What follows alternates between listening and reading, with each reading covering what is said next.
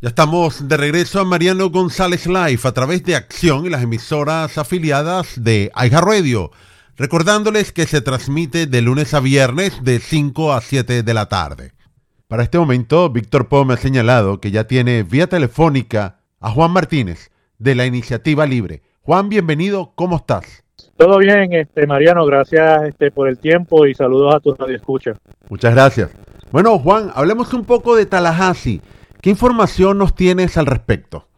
Bueno, este, este, este año nosotros ya tenemos como organización unas prioridades que queremos atacar en la área de educación, salud, este, lo que es la economía, este, trabajar para que aquí en la Florida también baje un poquito más la inflación. Pero una de las primeras leyes y prioridades para el Speaker of the House en, aquí en el estado de la Florida es el HB1, que tiene que ver con opción escolar. Esta ley lo que haría es este, cambiar los fondos que van para las escuelas públicas para los padres, para control de los padres. Esto lo que haría es que cada año a los papás le llegarían este, un cheque con la X cantidad de dinero que le toca a su hijo y como papá tú eres el que escoge la escuela que quieres para tu hijo, la educación que quieres que le enseñen a tu hijo. Y creo que esto es una transformación a la educación aquí en el estado de la Florida y va a beneficiar a la comunidad latina bien grande. Tremenda información, es decir, HB1 sería el nombre de este anteproyecto de ley que me dijiste que lo está presentando el Speaker of the House. Lo está presentando el Speaker of the House y es la prioridad número uno para él en esta legislación y creemos que, pues, que los, este, como organización creemos que los papás son los que deberían escoger la educación mejor para sus hijos. ¿Quién conoce mejor que sus hijos que los mismos padres, verdad? Y yo estoy bien feliz de que el estado de la Florida va a transformar la educación aquí en la Florida y va a darle este la, la, la decisión de la educación de sus hijos a sus padres. Juan, para las personas que te están escuchando, el mensaje está bien claro, pero digamos, dame un ejemplo de cómo podría funcionar esta ley en caso que se apruebe. Un ejemplo, este, normalmente actual, este, el dinero va para las escuelas públicas, el dinero que tú pagas para los impuestos hagas para como contribuyente van directamente a las escuelas públicas. Vamos a decir que tú eres un papá que, que, que, tu hijo va por una escuela privada, una escuela más, y esas cosas, como quiera el dinero que tú estás pagando como, como papá, este se pierde de su hijo, ¿verdad? Porque va para va para la escuela del, del distrito, del condado que tú vives, ¿verdad? Pues esta ley lo que haría es que todos los años, un ejemplo, este, le darían este por niño 20 mil dólares por niño, y al final este y, el papá este pues coge esa carta y lo lleva a la escuela que ellos crean que es mejor para sus hijos. Puede ser pública, puede ser magnet school, puede ser privada, puede ser homeschool, este, la, este, todas las opciones que haya escolares, tú como papá puedes escoger y llevar a tu hijo sin importar el código postal o cuánto dinero usted tenga en el bolsillo como papá. ¿Se puede decir entonces que los fondos van directamente a los ciudadanos? Sí, los fondos van directamente a los estudiantes y los estudiantes con su papá trabajan para que tengan una mejor educación para ellos. Esto busca que al final sean los padres los responsables de la educación de sus hijos. Sí, este, esto busca que los papás estén más involucrados en la educación de sus hijos y también este, este, que los papás sepan qué currículo le están enseñando a sus hijos, qué es lo que le están enseñando a mis hijos en la escuela y, y también esto crea este, un libre comercio en el sistema educativo, este, porque las escuelas pues van a tener que competir una con las otras, ¿verdad? Y van a tener que este, tener mejor educación y mejor servicio para los estudiantes para que los estudiantes vengan a ti, ¿verdad? Sí, digamos que ese va a ser parte de este impacto positivo. ¿Qué otros factores tú crees que va a mejorarse con la educación aplicando este nuevo sistema? Sí, a, aplicar este sistema, este, pues las escuelas pues tienen que competir una con la otra, ¿verdad? Y, y eso pues le va a exigir a las escuelas a, a tener mejores servicios a esos estudiantes, este, este, concentrarse más en, en cada niño, ¿verdad? Cada niño tiene un don y creo que al crear este, al crear esta ley, este, lo que va a hacer es que va a concentrar a cada niño en su don que tenga, este, sea este estudiar justicia criminal, o sea que la, el, el, estudiante quiera tener, este, quiera ser doctor cuando sea adulto, y va a, a, a guiar ese estudiante a un trabajo para el futuro. Este, las escuelas tenemos que aprender que las escuelas ahora mismo están diseñadas este, para producción, para producir en un warehouse, este, porque en los tiempos de los 50, 60, este, pues los trabajos que habían eran de producción este, en los warehouses. Estamos viviendo ya en, otro ciclo este, hay más trabajos de tecnología, hay más trabajos en diferentes áreas que podemos, este, ahora la educación tiene que cambiar para acomodar los futuros empleados del futuro.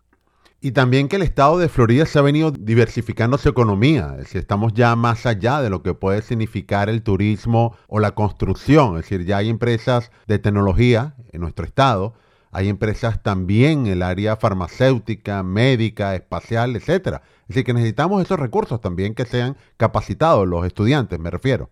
Asimismo es, este, hay otras áreas que, que necesitamos empleados, este, por ejemplo, la medicina el estado de la Florida está corto de, doctores y sería chévere tener una escuela que, que eh, acarrile ese muchacho a que vaya a estudiar medicina para tener nuestros futuros doctores, ¿verdad? Nuestros futuros científicos, este, las personas que trabajan en tecnología. Y creo que esto va a llevar a la Florida y la Florida va a ser un ejemplo para muchos estados cuando pase esta ley. Ahora, en otras áreas, me explicaste muy bien desde el punto de vista curricular, de contenidos, como transporte. ¿Tú crees que también puede tener un impacto en los estudiantes? Pues los transportes, este, la ley habla también de la área de transporte y la idea es que esta ley, pues que eh, adentro de esos fondos que, que, el Estado está dando esté envuelto la área de transportación. Por ejemplo, si un niño va por una escuela privada y lleva esos fondos por una escuela privada o lo lleva por Magnet, esa persona va a tener, ese estudiante va a tener fondos para poder este, tener transportación en esa escuela. Extraordinario. ¿Y qué esperan, por ejemplo, lo que pudiera significar los sindicatos se oponer fuertemente a esta opción?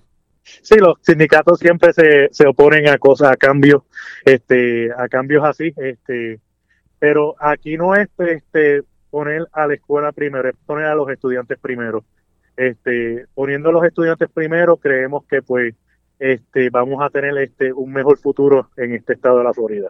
Ya para finalizar, Juan, dos preguntas. ¿Cuándo se va a presentar la ley y qué pueden hacer las personas para apoyarla? Sí, el, el jueves que viene, este, un subcommittee este, de Choice Innovation va a estar este, viendo la ley en su comité. Esto ahora mismo está por comité, que va, va a ir de comité a comité hasta que la Cámara y el Senado la vean en el piso. Esto va a ser eh, en los próximos este, meses que se va a ver esta ley, que la, este, estén hablando y debatiendo esta ley en, el piso de la legislación de la Florida. Entonces, en los próximos meses deberíamos estar pendientes para decirle a nuestros legisladores, apoya la ley. Sí, que apoyen esta ley. Y aquí en Orlando, este, hay dos este, legisladores que están en ese comité que llamen a, a, sus legisladores y, y motívenlos a que, a que pasen una ley así aquí en el estado de la Florida. Muy bien. Juan, para finalizar, ¿quieres enviar algún mensaje? No este, estén involucrados en lo que está pasando en la, en, la, en, la legislación. Aparte de uno votar en las elecciones, también tiene que estar involucrado en los cambios en las legislaciones que están pasando en el estado de la Florida. Este, les recomiendo a las personas que please, llamen a sus legisladores y pasen este, leyes innovativas como esta que está pasando la legislación de la Florida. Así es. Juan, muchísimas gracias. Gracias a ti.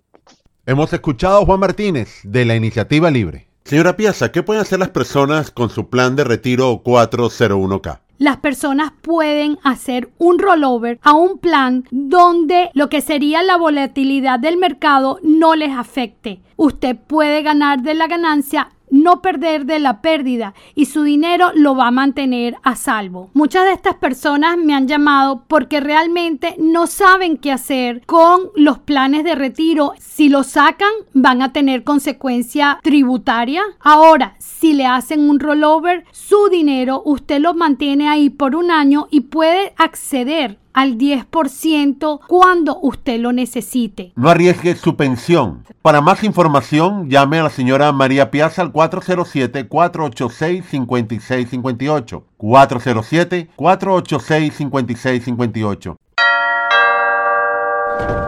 buenas tardes. Estamos recogiendo dinero para el entierro de un familiar. La funeraria nos pide 10 mil dólares y solo tenemos 300 dólares con lo que nos dio el gobierno. ¿Usted nos puede donar algo? No hace falta que sus hijos pasen por esta situación. Usted puede quedar asegurado hasta por 20 mil dólares. No hay exámenes médicos, no hay papeleo y un representante licenciado de la Florida lo visitará para explicarle todos los beneficios. 407-486-5658. 407-486-5658.